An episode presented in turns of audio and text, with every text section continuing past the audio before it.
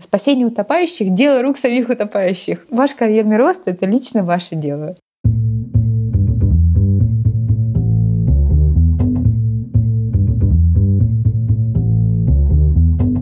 Привет, я Юра Агеев, и это 139 выпуск подкаста Make Sense. Вместе с гостями подкаста мы говорим о том, что играет важную роль при создании и развитии продуктов. Люди, идеи, деньги, инструменты и практики – и сегодня мой собеседник Евгения Петрова. Мы поговорим о том, как происходит переход из специалиста в руководителя. Обсудим, что такое долина смерти руководителей и что может помочь в ее преодолении.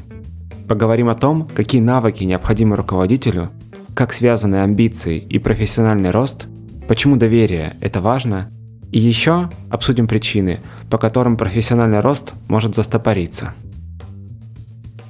Подкаст выходит при поддержке конференции по менеджменту продуктов Product Sense. В этом году конференция пройдет 19 и 20 апреля в Москве и онлайн. Весь 2020 был очень необычным. Перед компаниями было поставлено много вызовов. На Product Sense мы соберемся, чтобы поговорить о том, какие решения сработали, а какие нет.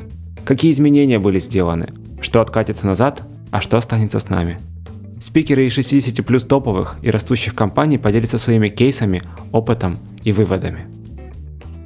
Женя, привет. Приветик. Расскажи немного про себя, пожалуйста. Ой, ну я директор по продукту в Иви последние два года. В целом уже практически 6 лет работаю в Иви, приходила продуктовым аналитиком, а теперь вот я директор по продукту, очень этим горжусь. В целом у нас очень классно, много крутых историй есть, и я думаю, что сегодня я как раз чем-нибудь интересненьким поделюсь. Здорово. Слушай, ну вот тема роста профессионального карьерного, это, наверное, вечная тема. И хотелось бы, наверное, поговорить о переходе от э, ну, не знаю, линейного сотрудника, угу. да, тоже такой, что значит линейный? Ну, в общем, человек, который работает руками, к человеку, который руководит другими людьми, которые работают руками. То есть переход от линейного специалиста к э, руководителю. Угу. И о чем, собственно, хотелось бы поговорить. Говорят, там есть какая-то долина смерти есть, руководителей. Есть, да, есть. Вот что думаешь на этот счет, что не все доходят? Давай я, наверное, немножко с философской точки зрения э, порассуждаю. Ну, или не с философской, а такой прям глубинно-сущностной, так сказать. Вот ты представь процесс. Ты работаешь в компании, выполняешь свои линейные профессиональные функции, Продуктовые функции, они в целом очень сильно близки к руководящим, потому что приходится очень активно взаимодействовать с разноплановыми людьми, с командами. Все это очень сложно. Поэтому, в принципе, продукт — это руководитель достаточно мелкоуровневый, но, тем не менее, все равно каждый продукт является руководителем. Но если говорить про непосредственную роль в компании, руководящую, это все-таки немножко другое, и сложность заключается в том, что здесь у тебя уже есть э, реальная ответственность и за людей, и твоими задачами являются как раз-таки сделать так, чтобы эти люди работали. То есть самый главный переход заключается именно в том, что ты перестаешь делать свои линейные профессиональные функции, в которых ты очень хорошо разбираешься, и переходишь в абсолютно другую сферу руководства людьми, сделать так, чтобы они работали. И вот это я как раз-таки называю долиной смерти, потому что сам по себе содержательно, сущностно этот э, переход очень сложный, потому что начинаешь делать новые компетенции, о которых тебя не учат. Это не классический менеджмент, это не классическое управление людьми, теоретическое я имею в виду, а все-таки такие истории с опытом приходят. Соответственно, мало того, что ты переходишь в новую, так сказать, функцию, совершенно другую, так еще и компания должна доверить тебе такую важную роль, как руководство людьми. Они тебя до этого не видели руководителем, ты до этого не делал ничего подобного. И получается, что это вопрос веры еще и со стороны компании. И, конечно, это сложно. И, собственно, первый раз, первый такой переход в руководящую должность — это сложная история, потому что кто-то в тебя должен глобально поверить. И тот, кто это сделает, будет очень большим молодцом. Ну, если, конечно, ты сам не облажаешься. Поэтому компания, которая в тебя поверила, это лучший подарок, наверное, судьбы, который, профессиональный, который может случиться у тебя. И ты, собственно, эту долину преодолеешь, потому что сможешь делать принципиально другую функцию, выполнять другую роль в условиях, когда в тебя глобально поверили. И, собственно, так. да, это угу. тяжело. Хорошо, вот э, долина смерти, да, такая визуализация этого, не знаю, пути, который предстоит пройти. И вот говоря линейный специалист, мы имеем в виду человека, у которого большой упор в его деятельности идет на хард-скиллы. То есть он решает какие-то конкретные задачи, он да, да. ну вот в общем, да, работает, не знаю, там, аналитиком, тем же, или проектом, или, ну, хотя тоже, вот проект уже там ближе к руководителю. Или это все-таки не совсем то руководство, о котором мы говорим? Мы говорим, конечно, немножко о другом руководстве, когда у тебя непосредственно в подчинении есть люди, выполняющие твою же функцию. Mm. Потому что действительно суть менеджерской работы в том, чтобы неким образом управлять людьми, но формально, скорее всего, особенно у нас в айтишные командах ребята подчиняются своим функциональным mm. руководителям, например, там руководитель тестирования, разработки, дизайна и все прочее. То есть, да, продукты говорят, что я руковожу командой, хотя на самом деле, скорее всего, это не так. Руководят ими другие люди, а менеджеры, проекты, продукты делают так, чтобы фичи случались, и, соответственно, ребята, которые в команде с менеджерами, они просто делать свою работу, и по факту здесь никакого руководства, помимо содержательной постановки задачи и контроля, не осуществляется. Мы же сегодня говорим про руководство, когда у тебя есть подчиненные, и, собственно, за счет мотивации, за счет работы с людьми нужно делать так, чтобы они осуществляли свои функции. Угу. Окей, и, соответственно, когда вот мы пытаемся да, перейти из э, позиции специалиста к э, позиции руководителя, нам поверх вот этих хард-скиллов нужно добавить скиллы руководителя. Но ты вот уже упомянула, что это, что это, это не просто софт-скиллы. Да, то есть это не просто да, коммуникация, это, это не просто навык обратной связи. Но что тогда это? На самом деле я, наверное, расскажу на своем примере, какие открытия у меня случились как раз-таки в первый месяц в новой роли, так сказать. Я сейчас опущу всякие административные э, вопросы, типа там отпуска, не знаю, там подпись каких-то заявлений, еще что-то, документооборот, там представительские функции. Расскажу чисто про работу с людьми. Или там про разницу работы с командой, когда ты просто менеджер продукта, и когда ты вот уже руководитель там продуктового офиса или директор продукта. Ну вот представь, мы с тобой обсуждали это, я вот еще раз повторю историю в тех же красках, каких она была. Приходит менеджер продукта, допустим, с формулированной болью к дизайнеру или там к разработке. Как прийти к дизайнеру? К дизайнеру надо прийти и сказать, вот, у нас вот такая пользовательская боль, нам обязательно ее нужно решить, потому что вот у нас там цели спринта, квартала вот такие, давай придумаем решение. Это хорошая постановка задач для дизайнера, приходить с проблемой. Дизайнер накидывает решение, продукт менеджер их видит, говорит, слушай, все классно, это очень крутое решение, но давай вот здесь вот подправим, потому что у нас есть сроки, у нас есть технические ограничения. Ну и, собственно, дизайнер вносит правки, и решение берется в работу. Это тоже хорошо, что он работает с дизайнерами, не обсирать, извините, сразу работу дизайнера, потому что творческие люди этого не любят. Надо сказать положительную какую-то оценку, а потом уже критику какую-то привнести или попросить изменений. В целом, этот алгоритм работает, простите, пожалуйста, с любыми дизайнерами, когда ты приходишь с проблемой, потом описываете, вы обсуждаете решение, и какие-то компромиссы находятся. Дальше на этапе работы с разработкой разработчикам нужно немножко мотивации, потому что люди интроверты сидят, э, пишут код для того, чтобы вырвать их из их контекста монотонного, так сказать. Нужно действительно какую-то звездочку яркую им принести, сказать, вот, ребята, классная задача, решим проблемы пользователей, может быть, еще метрики изменятся. И, соответственно, разработчикам нравится задача, скорее всего, или как-то там они замотивировались ее сделать. Они пойдут ее делать, Желательно их сначала не трогать, чтобы они поняли, что нужно делать. Потом надо быстро реагировать на вопросы, чтобы не было никаких простоев. Ну а потом, когда сроки уже начинают поджимать, надо их немножко потыкивать и спрашивать, ну а чего там, чего там. И если уж совсем нужно, придется отрезать какие-то требования, чтобы точно в сроки влезть. В общем-то, это алгоритм работы над фичой, соответственно, профессиональный, хардовый такой.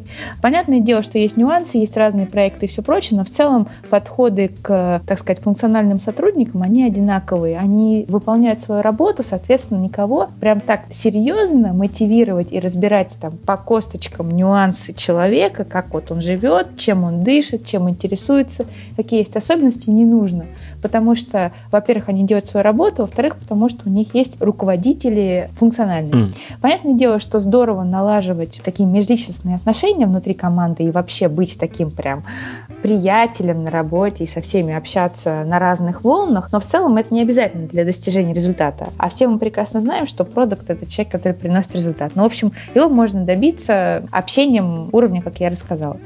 Когда речь идет о том, что вот перед тобой стоят продукт-менеджеры, ты их руководитель, и задача, твоя задача заключается в том, чтобы они работали и вообще выполняли свои функции и с душой понимали, хорошо старались, не сработает простой алгоритм действий, как вот, допустим, вот тебе задача, Вася, иди, пожалуйста, ее делай. Потому что здесь во главу угла становятся следующие вопросы.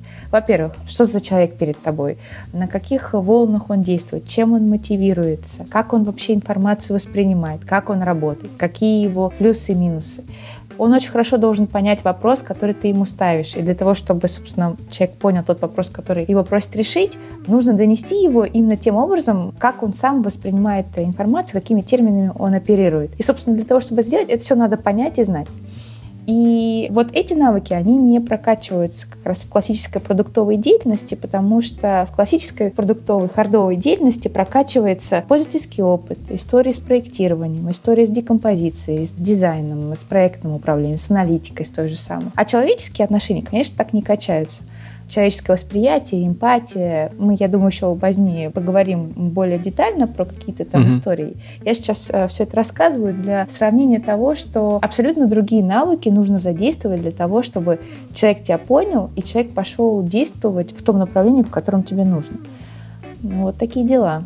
Слушай, ну вот кажется, да, это уровень тоже, хочется сказать, софт-скиллы, но, знаешь, это слишком широкое понятие. Вот вспоминается история про people management. Ты уже вначале говорила, что вот есть блок работы руководительской, который, в принципе, тоже называется people management. Там это вот часть там с бумажками, с отпусками и прочими. Это как раз тоже есть хардовая часть people management. А то, о чем ты сейчас рассказала, это, это как раз уже, кажется, софтовая часть people management. Это... Все так, все так, да. Так. И ты назвала, что это про понимание того, на каком условно языке человек говорит, какие особенности у него есть поведения. Ну, то есть это... Да. Что это? это опять же, это да. ближе к психологии Все какой-то? сводится, да. А, да, наверное, это так. Если говорить про сам навык человеческий, да, то есть какой я использую навык для того, чтобы это понять, то это психология, понимание личных каких-то особенностей и их использование для того, чтобы в конечном итоге грамотно поставить задачу. То есть помимо того, что вот если уж совсем в такую практическую плоскость спускаться, помимо того, что нужно очень четко выражаться, например, вот в вопросе постановки задачи, например, там, тот же Вася, да, Вася, Вася, у нас э, в компании очень важная есть история там, с прокачкой пользовательского опыта. Есть вопрос, который мы не покрыли, это там история, допустим, с авторизацией, вымышленный абсолютно пример. Нужно ей заняться. Вот Кажется, что вот такая постановка задачи, она не является четкой, потому что абстрактная достаточно формулировка дана, да, и только тизер какого-то вопроса. Помимо того, что ту же самую задачу нужно ставить очень четко с указанием сроков, ожидаемого результата, предположения по ресурсам, которые потребуются, нужно еще понять отношение человека к этой задаче. Ну, например, вот, вот этот Вася не любит задачи по регистрации. А если продукту давать задачи из того направления, которое он не любит, ну, как бы, кто будет их с удовольствием делать? Продукт же делается в атмосфере не напряжения, а любви, творчества, креативности, легкости. Соответственно, в идеале либо давать каждому продукту задачи из направлений, которые ему нравятся, либо так ее преподносить, чтобы действительно казалось, что это прям, ну, не вопрос, конечно, жизни и смерти, но очень важная там амбициозная mm. задача, которую обязательно нужно сделать. Причем ключики каждому человеку разные. Например, кто-то хочет поскорее запустить на бою эксперимент и получить метрикоориентированный результат. Ну, то есть какие-то показатели, что вот я сделал, вот это вот изменилось. Кто-то любит заниматься пользовательским опытом, и ему важно, что там жал жалобы снизится. Кто-то хочет максимально широко и громко что-то запустить, и, соответственно, все эти особенности надо знать и как-то вот задачи соответствующим образом э, То есть это про мотивацию, про понимание мотивации человека, что им движет. Да, но это тоже, знаешь, вопрос э, психологии и понимания конкретной личности. Соответственно, да, конечно, нужно понимать, э, что кем движет, потому что это очень хорошо работает на как раз-таки... Я не хочу, конечно, использовать слово там давление и там э, манипуляции, но так действительно работается проще, когда ты даешь человеку то, что он хочет, и все радуются тому, что произошел вот этот вот хороший матч. Слушай, ну это как самолетом, например, да, если он летит э, по ветру, он летит на, там, на 100-200 километров быстрее. ну, то есть... Ну, отлично. Отличная метафора. Да. Окей, а какие еще? То есть вот поговорили про ну, там, особенности поведения, мотивацию. На какие еще штуки стоит обращать? Угу. Да, давай, давай, угу. давай. Тогда, если говорить про то, что мы ранее поговорили, то очень важно очень четко как раз-таки общаться с ребятами, со своими коллегами, сотрудниками, продуктами и очень четко выражать свои мысли в плане постановки задач. То есть важно освечивать вообще все вопросы. Это и почему, что надо сделать, в какие сроки, какие ресурсы потребуются для этого, какие есть ожидания. И вот очень важный последний момент — это спросить у человека, с которым ты общаешься, как он сам понял задачу. Потому что одно дело, ты как бы наговорил монолог, но очень важно понять, что понял сам человек, э, которому, собственно, этот монолог был адресован. Это вот очень важный нюанс. Если говорить про остальные истории чисто в работе с сотрудниками, то важен, конечно, безусловно, архи важен, и мне кажется, об этом все говорят, но ты только на практике можешь понять, насколько это важно, это обратная связь. Угу. Это как, не знаю, это как в отношениях, как в жизни там, с домашними животными. У тебя есть какие-то цели, желания и какое-то видение процесса, результата, или у тебя просто есть мнение, и ты хочешь, чтобы сделано было определенным образом. Ты как руководитель имеешь право хотеть, чтобы там конкретная задача была сделана конкретным образом. Кстати, вот про права тоже очень интересная э, история. Про права руководителя, про права сотрудников. В общем, у тебя есть определенное желание. Ты хочешь, чтобы это сделано было определенным образом. И, допустим, из раза в раз это не делается так, как нужно. Я сейчас э, говорю и про большие какие-то, не знаю, там, факапы, и про мелкие там недовольства. Ну, вот, например, у меня очень большие требования к качеству постановки задачи на разработку, mm-hmm. потому что я понимаю, что если написан херовый тикет, будет херовая разработка, херовое тестирование, херовый пользовательский опыт. Mm-hmm. Соответственно, начинается все с постановки задачи на разработку, все должно быть хорошо. И, в общем, у меня был период, когда я очень сильно дрюкала всех за тикеты, я прям приходила и говорила, что за фигня, ну что за фигня, фигня, ну объясните мне, что за фигня. И смысл в том, что вот сказать, что за фигня, недостаточно. Потому что проблема будет повторяться из раза в раз. Я, собственно, видела это тоже не раз когда сказав, что вот там херовый тикет и больше ничего, ситуация не меняется. Но здесь даже, то есть можно в фразу херовый тикет добавить потому что а, нужно там, прикладывать макеты, описывать там corner case ы, обязательно требования на аналитику, и вообще надо делать это заранее. Но даже вот этого потому что не всегда достаточно, потому что надо же понять, почему человек так сделал, ну, то есть там времени не хватило. Не умеет просто. Или, там, да, не умеет, считает неважным и все прочее. Потому что, собственно, причина, почему тикет написан херово, она заключается в том, что человеку что-то как бы в этой цепочке рассуждений, которые вот я, допустим, ранее озвучила, он либо так не считает, либо там действительно что-то случилось. Соответственно, понятно, надо выяснить причину, но сам разговор, если уж совсем тоже тактически спускаться, должен быть построен определенным образом. Например, человеку для того, чтобы сразу выйти на такую качественную волну качественной коммуникации, на качественный уровень коммуникации, нужно в первую очередь объяснить, почему вообще этот разговор сейчас происходит. Для этого можно использовать фразы типа «Слушай, Игорь, меня давно беспокоит вопрос качества постановки задачи на разработку».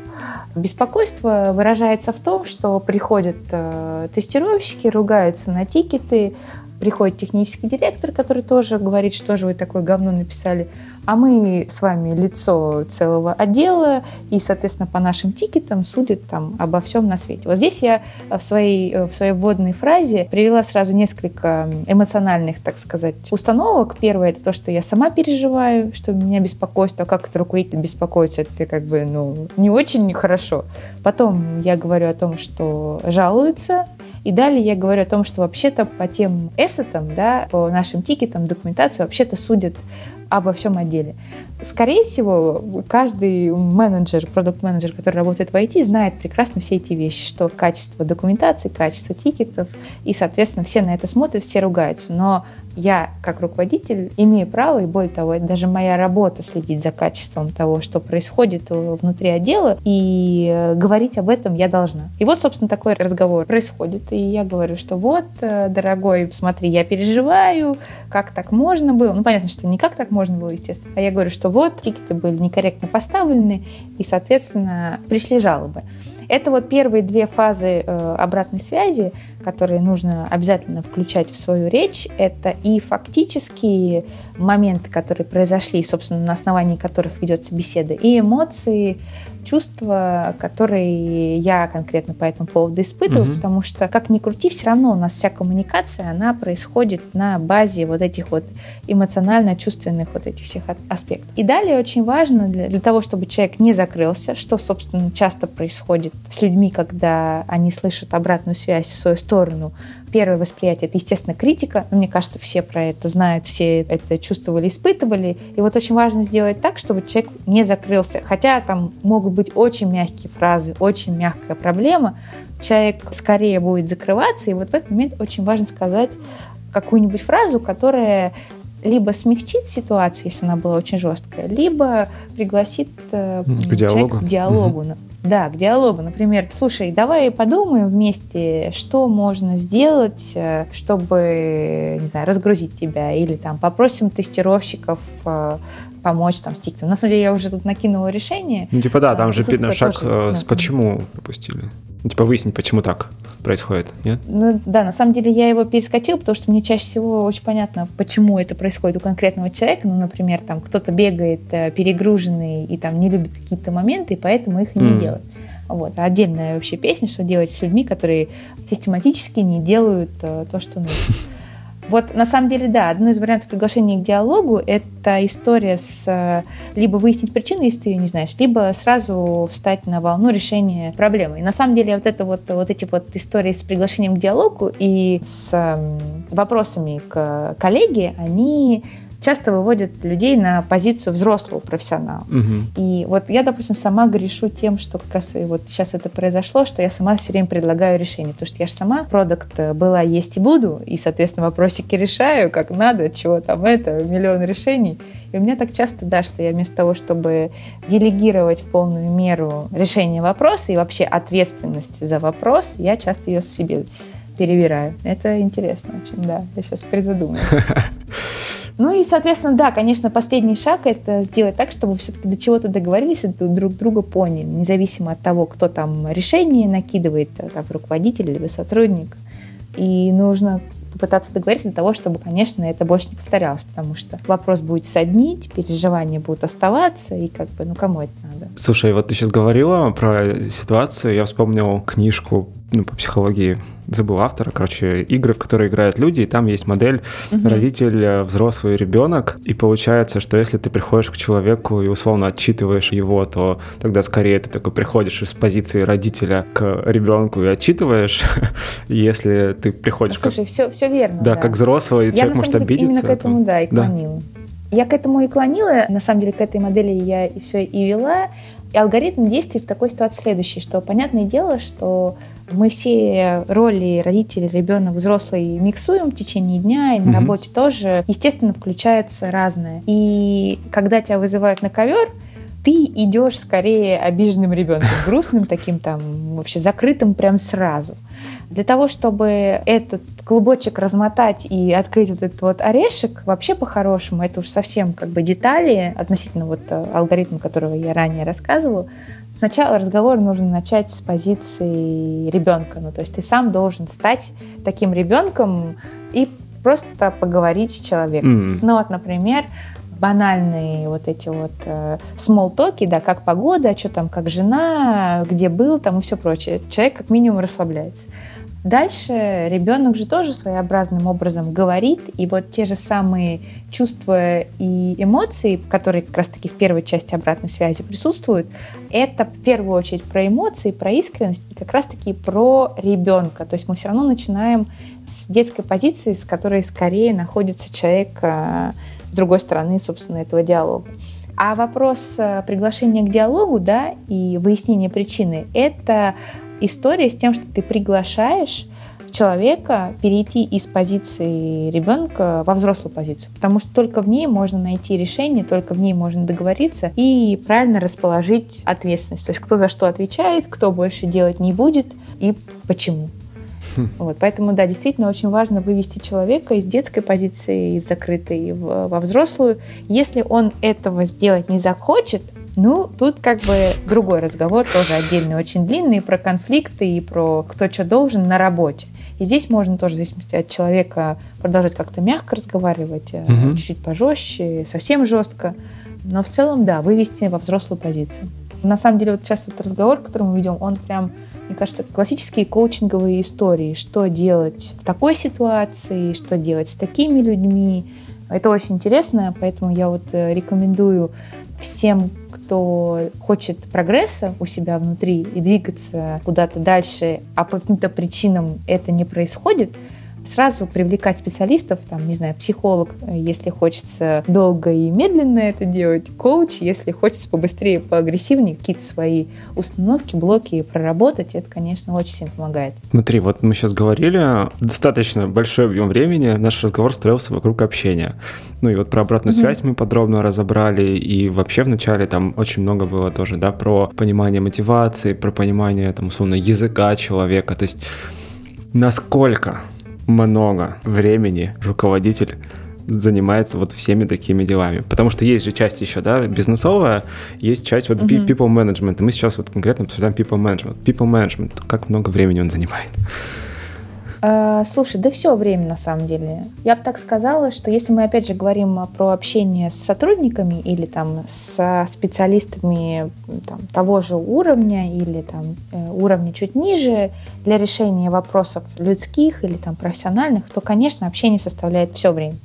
И это прям не шутка. У меня рабочий календарь — это встречи, созвоны, где я фигурирую скорее как вот руководитель, нежели как вот эксперт-профессионал. Для того, чтобы выжить в этой ситуации, я себе ставлю обеды, чтобы время там не занимали. Когда у меня есть там важные задачи, которые мне нужно сделать самой, я в календаре себе ставлю вот эти встречи, чтобы мне никто ничего не ставил на это время. И еще у меня как бы есть внутреннее ощущение, что и это даже не предел, потому что у нас, простите, не все people, человеческие процессы плане там а, мотивации, роста и общения с сотрудниками, у нас они не все выведены на должный уровень, и есть где, собственно, стать лучше, поэтому можно больше. Но вот сейчас у нас такая какая-то серединная позиция, mm-hmm. и у меня, конечно, занимает все время потому что еще и людей много на самом деле. Так что да, это, это занимает все время, и это ресурс э, затратно достаточно. Но с другой стороны, зато я руками там в тикетах, там еще где-то делаю крайне мало. И я, честно говоря, от этого радуюсь, потому что поговорить, там что-то что решить, там, не знаю, зафиксировать, конечно, где-то что-то можно, но вот прям сидеть тикеты и писать мне не нужно, и это свой кайф. Здорово. Давай поговорим про все-таки рост, да, вот начали с темы угу. долины смерти, угу. так углубились в скиллы, на мой взгляд, очень основательно, а про преодоление этой самой долины. Ты вначале упомянула, что ну, переход от хард скиллового такого специалиста к руководителю, это в каком-то смысле может быть актом доверия со стороны компании. Да, то есть компания да. тебе начинает доверять людей. Вот, пожалуйста, да, там команда сидит, у нее там бюджет 2, 3, 4, 5 там, миллионов в месяц, и тебе доверяют там работать. А если ты как руководитель уже руководителей, да, по сути, то там вообще такое доверие, что мама не горюй. Вот. Только ли доверие? Ну, то есть, э, если... Нет, ну, конечно, не только да. доверие, естественно, да. То есть доверие, это, знаешь, вот мы, собственно, в начале нашего с тобой общения я обозначила два краеугольных момента. Это то, что ты внутри должен mm. офигеть, какое движение сделать в эту сторону. И компания должна тебе довериться, и это тоже охренеть, какое сложное движение с ее стороны. Но, естественно, это не такой щелчок, типа вот я там с ноги дверь открыла, говорю, я хочу, а давай. Естественно, это не так выглядит. Э, то есть это к сожалению или к счастью, достаточно долгий процесс. То есть, понятное дело, что если ты там уже пришел с опытом не знаю, директора руководства и там собеседуешься на должность руководителя, HR, и коллеги понимают, что да, у тебя опыт есть, окей. Тут вот этот вопрос доверия и принятия тебя как руководителя, он сильно проще, потому что у тебя опыт уже был. А когда этого опыта не было, для того, чтобы сформировать нужную атмосферу, для того, чтобы и тебе доверились, и ты сам смог, нужно, конечно, очень много шагов сделать. Понятное дело, что сейчас мы сторону компании рассмотреть не можем, потому что это там другие люди, которые принимают это, там, черный ящик, да. решения. Да, это действительно черный ящик. Мы сейчас посмотрим, что может сделать сам сотрудник для того, чтобы, во-первых, сделать, вот, как я говорила, вот этот вот ментальный, наверное, скачок от э, хардового продукт-менеджера до софтового руководителя, софтового, прям софтового-софтового, и что он может сделать для того, чтобы компания ему доверилась. Ну, то есть мы тот же самый второй аспект рассмотрим просто со стороны сотрудника. Если говорить про, собственно, что может сделать сам сотрудник. Ну, во-первых, это конечно же, делать свою работу безукоризненно, качественно, наверное, не маниакально, но просто делать свою работу очень хорошо, чтобы не было никаких претензий, предъяв. Это прям базис, я думаю, его обсуждать даже не имеет смысла. Второе – это, естественно, без инициативы никуда, и нужно проявлять инициативу, я бы даже сказала, наверное, в любом формате, в котором э, уместно в компании и конкретно вот в вашей ситуации. Например, просить больше проектов, больше ответственности за проекты, то есть либо больше проектов, либо более серьезные проекты предлагать какое-то процессное улучшение внутри отдела своего, чужого, но чуть помягче предлагать какие-то дополнительные движухи организовать. То есть смысл в том, что кто-то должен тащить истории отдела, процессы отдела, там, не знаю, еще какие-то инициативы. И они могут быть уже сформированы, да, и тогда надо сказать, я возьму. Либо, если таких э, историй не сформированы, их нужно предлагать. Ну, это логично, mm. да, а, что человек, который хочет вырасти, он должен что-то куда-то двигаться и чего-то очень сильно хотеть. Слушай, можно я добавлю а, тут, вот, mm-hmm, кажется, вот подрезюмировать можно в очередной раз фразой «ответственность не дают, ответственность берут». Вот прям золотые слова, я еще их оценила, когда вот мы с тобой тоже предварительно общались. Это ключевой вообще аспект э, роста. Ну, то есть, опять же, если вы уже были там руководителем, сделать вас там еще большим руководителем и руководителем в другом месте сильно проще, нежели первый раз преодолеть вот как раз-таки вот эту вот долину, которую мы сегодня обсуждаем компания не может за вас там, или там ваш руководитель, или кто-то еще, HR там, он не может допетрить, до чего вы реально способны и что у вас внутри происходит. То есть можете вы или не можете, справитесь ли вы эмоционально, ментально угу. с, с другой ролью. Этого никто не увидит, потому что это внутри вас. Соответственно, это неким образом надо продемонстрировать. Слушай, своим подходом к работе, да, своими инновациями, там, угу. инициативами. Единственное, я здесь хочу, наверное, отступление сделать, что, наверное, все-таки это может свалиться на человека, ну, как руководительская да, позиция в каких-то чрезвычайных ситуациях, я не знаю, ну, типа, компании да, позарез надо да. что-то сделать, или там ушел, ну, в общем, да, это такой крайний э, кейс. Это, правда, да, такое может быть. Тем не менее, вот давай поставимся на место HR, которому там надо срочно выбрать руководителя из там продуктов. Кого он выберет? Он выберет человека, которого он либо знает, ну, допустим, там слышал, да, что вот это неплохой человек, либо непосредственно с ним взаимодействовал, либо соберет там обратную связь от соседних там каких-то руководителей и поймет, что да, действительно вот этот вот человек выделяется. Опять же, если ты будешь сидеть ровненько на месте, ну, вряд ли это случится, mm-hmm. потому что выбор-то должен на кого-то пасть. Поэтому без инициативы, без каких-то вот, знаешь, вот представим, что ты как, не знаю, там какой-то кружочек сидишь, да, вот сидишь и сидишь, делаешь свою работу хорошо. А вот тебе надо все время какие-то лучики постреливать в разные стороны для того, чтобы вот тебя заметили, ты как бы был ярче, чем все остальные, и тебя вот вытянули, так сказать, наверх. Да, это как-то вот так вот э, работает. Слушай, вот эта фраза «кредит доверия», да, еще так вот не знаю, откуда mm-hmm. она пошла, но фактически вот то, о чем мы сейчас говорим, своими действиями, своим отношением, вот опять же, способностью брать на себя ответственность, ты вот этот самый кредит просто начинаешь зарабатывать. Можно там, не знаю, визуализировать горкой монет или там полоской experience а. Ну, короче, mm-hmm. она начинает потихоньку расти, и когда наступает момент, да, если вдруг, опять же, рандомный, либо наоборот, ты вот работаешь, работаешь, работаешь, потом идешь и говоришь, я хочу быть руководителем, именно эта штука будет оцениваться.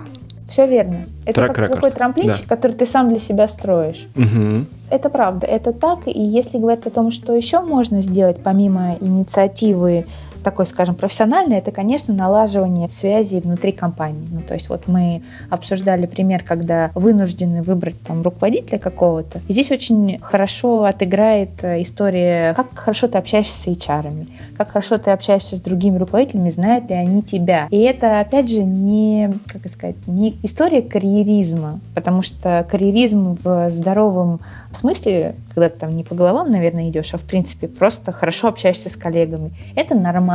Нормально строить отношения, нормально общаться, нормально быть в курсе каких-то историй компании. То есть не сидеть в вакууме, а интересоваться, что происходит, и неким образом выстраивать связи и быть в курсе того, что происходит.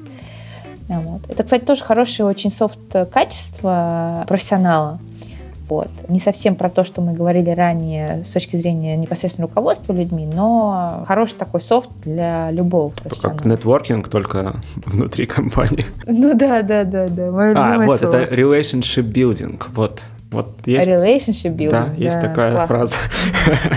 Я думаю, да, да, звучит здорово, хорошо. Да, это, короче, надежно. Можем дальше тогда посмотреть, если говорить про то, что можно сделать такого чтобы компания больше в тебя поверила, помимо вот этой вот качественной работы, да, и инициативности всякой разной, это, конечно, история работы непосредственно с твоим руководителем. То есть здорово, когда у вас хорошие отношения, когда нету какого-то недовольства, негатива, недоверия друг к другу. То есть это вот чисто вопрос доверия, профессиональный рост. И, соответственно, свои желания карьерного роста нужно выражать. Вот ты ранее, Юр, сам сказал, я хочу быть руководителем. Вот примерно это и нужно говорить в какие-то моменты. А, в нужный... Никакого секрета. Да, да, да. Ну, то есть, понятное дело, что так просто, опять же, с ноги открыть дверь сказать «я хочу», недостаточно, потому что это скорее не сработает. Сначала нужно профессионализмом своим завоевать такое, скажем, базовое доверие, потом инициативностью и нормальными такими предложениями и забиранием ответственности на себя как раз-таки вот этот трамплинчик получается подстроить, очень хорошо он дополнится историей с э, нетворкингом внутри компании, relationship building. А вот э, что сделать такого, чтобы компания в тебя уже поверила со своей стороны, это, конечно, сказать, что я хочу, я могу, когда такая возможность есть допустим, предыдущий руководитель ушел, или его вообще не было, соответственно, там какая-то новая вертикаль, э, или там новый юнит какой-то, или отдел формируется об этих всех движениях в компании нужно знать и кому-то в нужный момент сказать, слушай, а я вот хочу и могу, угу. потому-то, потому. И тут еще очень важный аспект, конечно, насколько ты сам веришь в себя, потому что прийти и промямлить, типа, ну, я хочу, я так давно хочу, кому это нахрен надо? Надо очень уверенно, непоколебимо все это сказать и посмотреть, что после этого будет.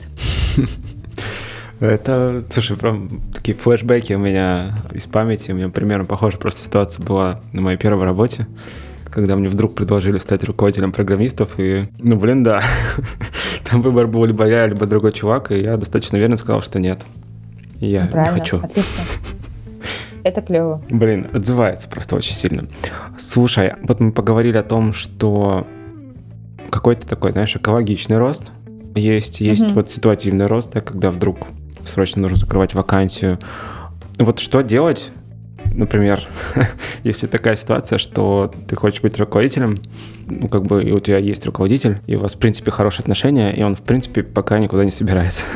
Слушай, очень интересный вопрос, потому что я сейчас общаюсь со своими ребятами в команде, и часто часто, ну, раз в несколько месяцев кто-нибудь из них мне говорит, я тоже хочу быть директором. Ну, в смысле, не вот так вот, э, как я сейчас проконючила, да, говорят, ну, мы рас... Э, говорим о целях, там, кто чего хочет, и мне говорят, ну, вот, я хочу быть там директором по продукту. И у меня в голове, конечно, мысль, слушай, чувак, я никуда не собираюсь, я как бы сижу, и мне нравится моя работа, и все, как бы у нас место занято. И, и я начинаю думать, а что же будет делать этот человек в ситуации, когда как бы место сейчас занято?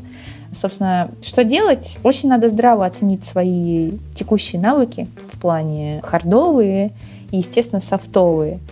И если уж прям совсем не втерпешь стать директором, руководителем, то надо, а в текущем месте это невозможно, то как бы, как бы это печально, как для меня, как для руководителя не звучало, нужно идти и искать позицию руководителя директора, если очень сильно хочется. И опять же, скиллы сейчас это позволяет. Скиллы, опыт, резюме это позволяет. Собственно, что такое позволяет резюме?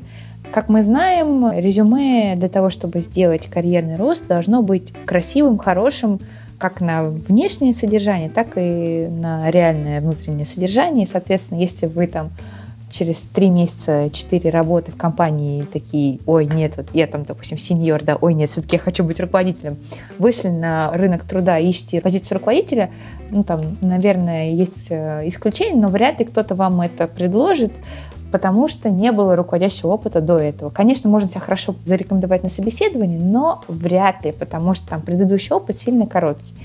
Соответственно, нужно понимать, кто ты сейчас есть. Если ты действительно этого достоин и можешь, и веришь в себя, то надо уходить и, собственно, искать позицию директорскую на рынке и долбаться, долбаться в эту точку и в какой-то момент действительно получить эту позицию. Потому что ждать манны небесной на текущем месте работы не нужно. Она вряд ли случится, но если таких как бы предпосылок нет.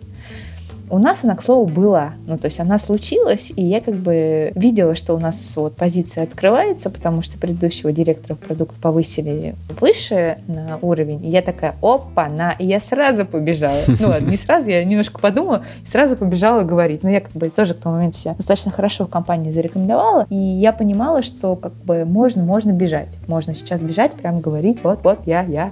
И, собственно, все ранее, о чем я говорила, оно у меня было и внутри компании хорошие связи налаженные, и зарекомендовал себя вот этим вот трамплинчиком, и делаю свою работу я хорошо. Вот, поэтому все, все было. И тем не менее, даже в этих условиях было тяжело. А когда таких вот прям явных возможностей нет – это прям тяжко, но я бы рекомендовала, конечно, куда-то идти и стучаться. Тем не менее, часто так бывает, что менеджеры хотят, и это нормально, потому что продукт-менеджер скорее амбициозный, вертикальный парень, ну, в смысле, парень не про пол сейчас, да. а в принципе человек, да, а, а, нежели какой, да, да, нежели какой-то горизонтальный глубокий специалист. Ну, то есть доля амбиций достаточно большая есть у многих менеджеров, и это нормально. Часто так бывает, что люди хотят быть руководителем, но нету ни софтов, ни хардскиллов для того, чтобы на данный момент их нет, для того, чтобы им реально стать. И вот, к сожалению, там, пелена на глазах, я хочу быть директором, а вот ну, ну, не, ну, не, не получится сейчас, невозможно. Это и недостаток лидерства, и недостаток харизмы, и там голос неуверенный очень часто, и вообще ты там, ты заходишь, а от тебя вот как бы не идет вот этот шлейф. Нету такой, ауры, не светится. Да, да, да, да, да, да, да. Вот. И как бы, ну, возможно, на новом месте, если так повезет, конечно, кто-то может э, поверить и попытаться довериться и что-то сделать. Конечно, есть всякие исключения, я сейчас в общем виде про все говорю, но в целом, конечно, надо понимать, у тебя есть сейчас все для того, чтобы быть лидером или нет. И это очень хороший вопрос, свои сильные и слабые стороны. Мы вот э, под конец, приближаясь к финалу разговора, упомянули, ты упомянула лидерство, а мы про него до этого совсем угу. не говорили. Почему? Это правда. Почему она Почему? вылетела да, что... вот из э, скопа нашего? Потому что я сейчас скажу очень э, грозные вещи, после которых твой подкаст люди не слушать не будут. О, нет. И... Давай, ладно, мне уже интересно.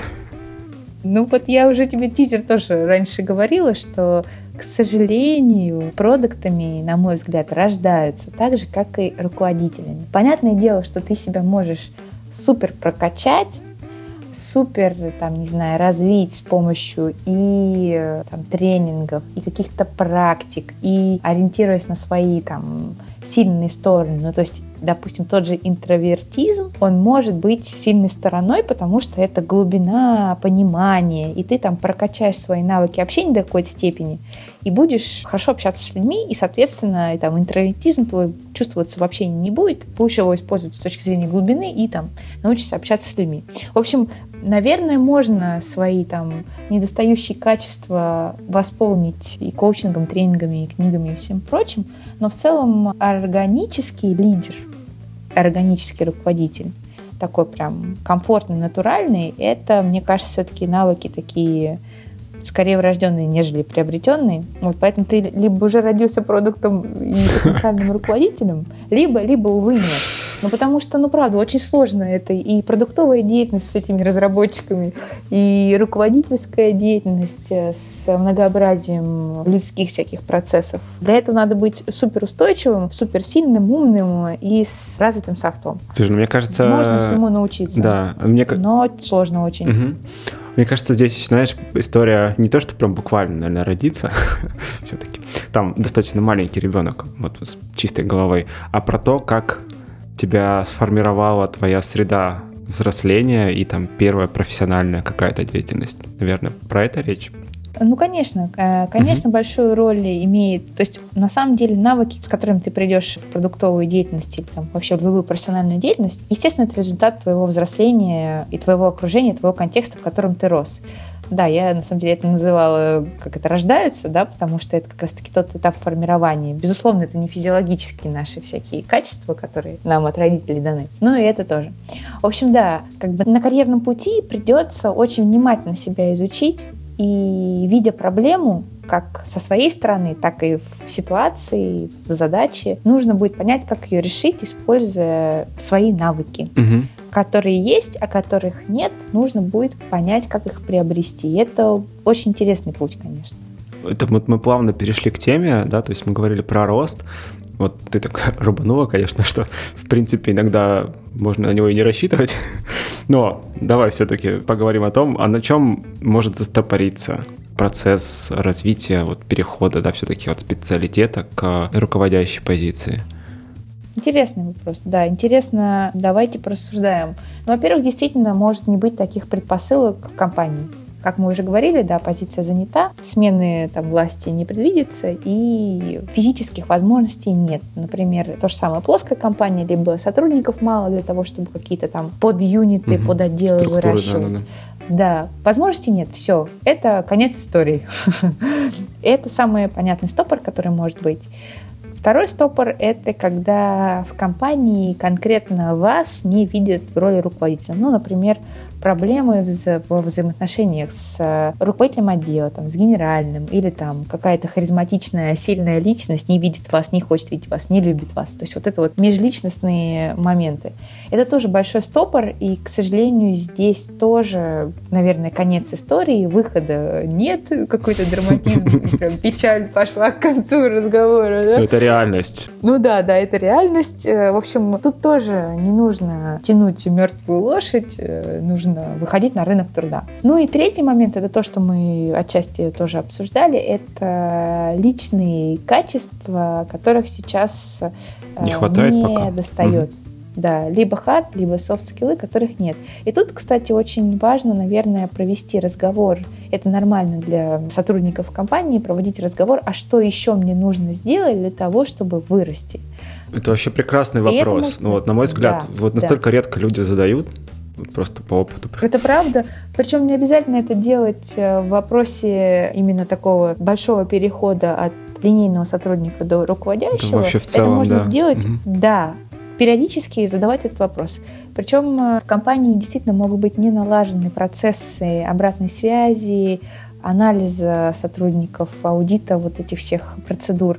Можно задавать этот вопрос самостоятельно в какие-то определенные моменты времени. Например, вы взяли на себя ответственность за дополнительный проект – проект завершился, вы приходите к руководителю, спрашиваете, ну как тебе? Он такой, да, да, там, ну не очень, или там хорошо. Что конкретно не очень, или что конкретно хорошо?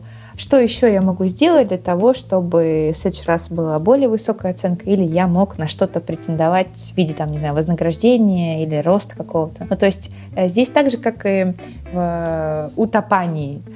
Спасение утопающих – дело рук самих утопающих. Э, ваш карьерный рост – это лично ваше дело. Соответственно, инициатива максимально в вашей стране. И если есть, кстати, проблема с тем, чтобы сформировать какой-то вопрос конкретный к руководителю, что тоже, блин, очень тяжело, напишите его, ну, то есть сформулируйте, вот. сформулируйте его заранее. Да. И, а да, вообще можно письмом отправить, ну хотя бы, ну типа. Ну да. Или бумажку такую Это на правда. стол, такой стикер.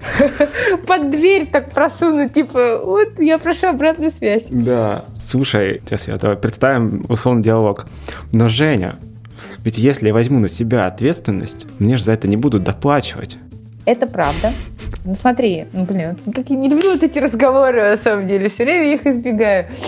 Тут зависит, на самом деле, то, что я сейчас скажу, зависит от того, какие у меня, в принципе, отношения с сотрудником. Если мне важно его сохранить, и поднимается вопрос про деньги, то, естественно, я побегу эти деньги искать. Ну, в зависимости от того, как, в каком манере вопрос поднимается. Если я вижу, что человек терпит, то я могу сказать следующее. Смотри, я же не знаю, на что ты реально способен. Ну, то есть вытянешь ты или не вытянешь проект. Если ты вытянешь, мы вернемся к вопросу о повышении вознаграждения. Если нет, то будем делать выводы, что нам дальше делать. Вот. Если я понимаю, что человеку не в моготу и как бы хочется денег, я как бы подумаю, блин, наверное, не стоит это все говорить, конечно, что я сейчас говорю. Но вообще все зависит от ситуации, от человека. А, и, конечно, тоже очень важно такие фразы формулировать прям сходу, да, так на лету. Как-нибудь мы подумаем, вернемся к этому вопросу, дай мне время подумать. Да, припарковать вопросик, это делать. тоже надо уметь. Да-да-да. Да-да-да-да-да. Хорошо. Так, поговорили, на чем может застопориться или застопориться. Я не уверен в ударении. Ты несколько раз упоминала про коучинг. Угу. И ну, работа с психологом это отдельная история. Давай поговорим вот все-таки про это. Про коучинг, по-моему, мы еще не раз в подкасте не говорили.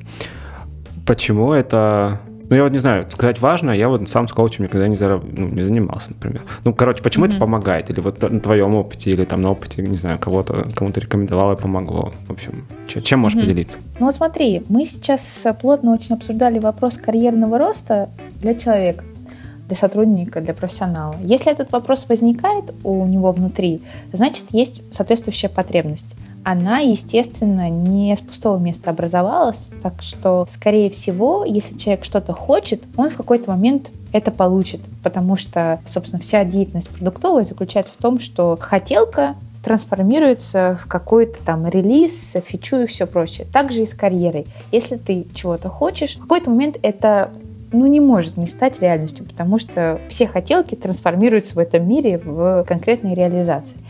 Раз на данный момент у тебя есть только хотелка, которая не трансформировалась во что-то реальное, значит, у тебя в твоей карьере, в твоем пути, либо в тебе лично, либо там в ситуации, в которой ты находишься, есть какие-то барьеры, для того, чтобы осуществить эту мечту или желание. Вот чтобы понять, что за барьер и, естественно, его устранить, нужно проанализировать там, ситуацию во всех этих аспектах и предпринять какой-то набор действий. Возможно, именно вот эти действия, они как раз-таки сделают хотелку твою реальностью. Ну, то есть я не говорю, что ты просто сидишь, да, и вот хочешь, хочешь, хочешь, оно в какой-то момент случится. Нет, естественно, надо двигаться. А чтобы понять, что конкретно делать и куда двигаться, нужно, собственно, провести этот анализ, аудит и понять, что делать. По моему опыту, самый быстрый способ — это коучинг потому что ребята, эксперты, специализируются на разных аспектах и коммуникаций, и личных всяких сильных и слабых сторон, и корпоративного общения, и каких-то бизнесовых историй. То есть их очень много. Понятно, что есть разные там уровни экспертизы, качества и все прочее. То есть это вопрос выбора и поиска соответствующего консультанта. Но в целом точно есть у человека барьеры, раз у него на данный момент нет его позиции мечты. Эти барьеры надо устранить. Самый быстрый способ — это прийти, собственно, к какому-то консультанту, который а тебе что он, с этим что поможет. он делает? Что, в чем заключается эта помощь? Вообще коучинг — это, конечно, специфическая вещь. Я, наверное, сравню, точнее так, объясню разницу на примере с психологом. Что такое психология, работа с психологом? Это когда ты приходишь к своему специалисту, рассказываешь, рассказываешь, и в зависимости от методологии, которой придерживается психолог, он тебе дает соответствующую обратную связь. Я, наверное, сейчас для экспертов в этой области сильно утрирую происходящее, но тем не менее, ты что-то рассказываешь человеку, и тебе дается обратная связь для того, чтобы ты глубоко проанализировал и понял, в чем причина той ситуации, того недовольства или радости, которое ну, да, у тебя да. происходит. Это вопрос, обратная то есть, связь, см... то есть все, что поможет тебе mm-hmm. разобраться в себе. Да. Да, это так. То есть это история про разбор в себе, история про то, чтобы найти причины, потому что устранив глубинную причину или поняв там какие-то тонкие взаимосвязи, ситуация в том виде, в котором она происходила, перестанет происходить. Для того, чтобы вот это линейка поиск причины ее устранения случилась, иногда требуется сильно много времени, и вот такие клубочки надо разматывать как бы в большом количестве при работе с психологом. Коуч — это история, коучинг, взаимодействие с коучем — это история не про поиск причины, а про применение максимально эффективных действий со стороны человека, чтобы осуществить дальнейшее движение в сторону цели. То есть э, весь коучинг начинается с целеполагания, то есть что ты хочешь, и коуч достаточно агрессивно и активно двигает тебя в сторону достижения твоей цели без анализа причин. То есть причины вообще как бы не анализируются. То, что ты сам, да, отвечаешь за причины, да? Ну да, да, да, да. Ты просто двигаешься, двигаешься вперед. Это тоже вопрос доверия, как и в психологии, да, то есть ты должен коучу довериться и как бы сделать то, что вот он говорит. И, конечно, это движение сильно быстрее, нежели в психологии. И ты прям раз, два, три сделал, и ну, действительно можешь прийти к своей цели сильно быстро, очень быстро. То есть я прям вот прям рекомендую, сама проходила угу. и очень довольна результатами. Здорово. Жень, давай последний вопрос, наверное. Mm-hmm. Что бы ты посоветовала почитать, посмотреть или послушать человеку, людям, которые хотят перейти на позицию руководителя? То есть всего того, о чем мы сейчас говорили. Не обязательно прямо именно, знаешь, по теме, там, типа, руководителя, не руководителя, а вот что считаешь важным, какую тему обычно там, типа, пропускают или что-то такое? Ну, к сожалению, я сейчас повторюсь очень сильно с последним своим э, спичем относительно коуча. Я думаю, что здесь очень важно в вопросе роста понимать, кто ты есть на самом деле и что является твоей сильной и слабой стороной. Потому что свои сильные стороны надо использовать и максимизировать, а слабые стороны использовать таким образом, чтобы они тебе не мешали. Ну вот, например, моя слабая сторона — это то, что мне действительно иногда нужно время для того, чтобы сформировать свою реакцию.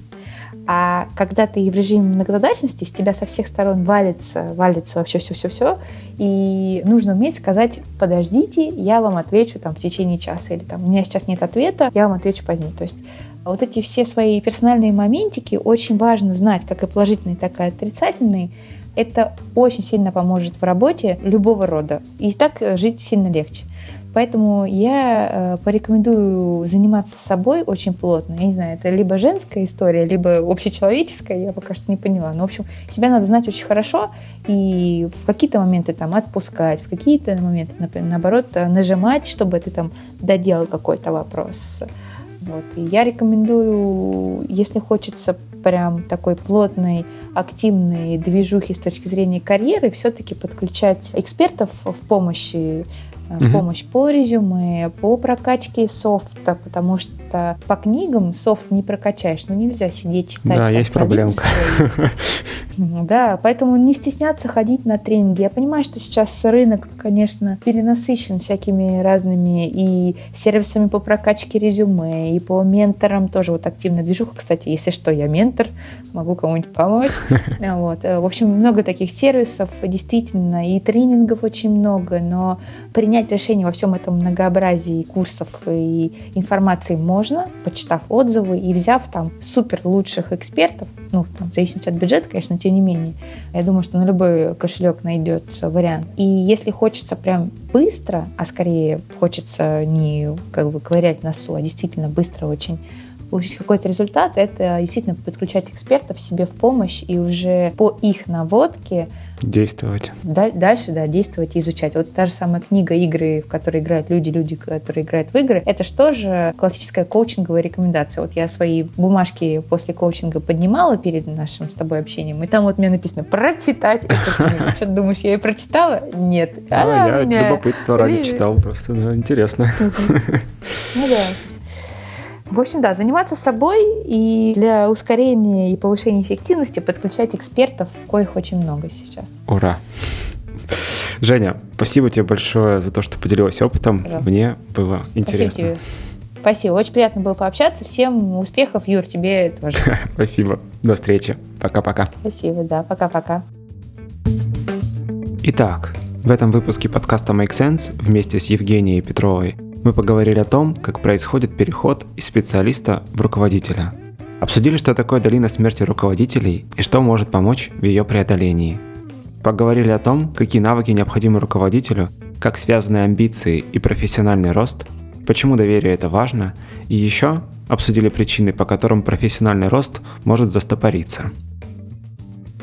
Подкаст выходит при поддержке курсов Product Mindset и конференции по менеджменту продуктов Product Sense.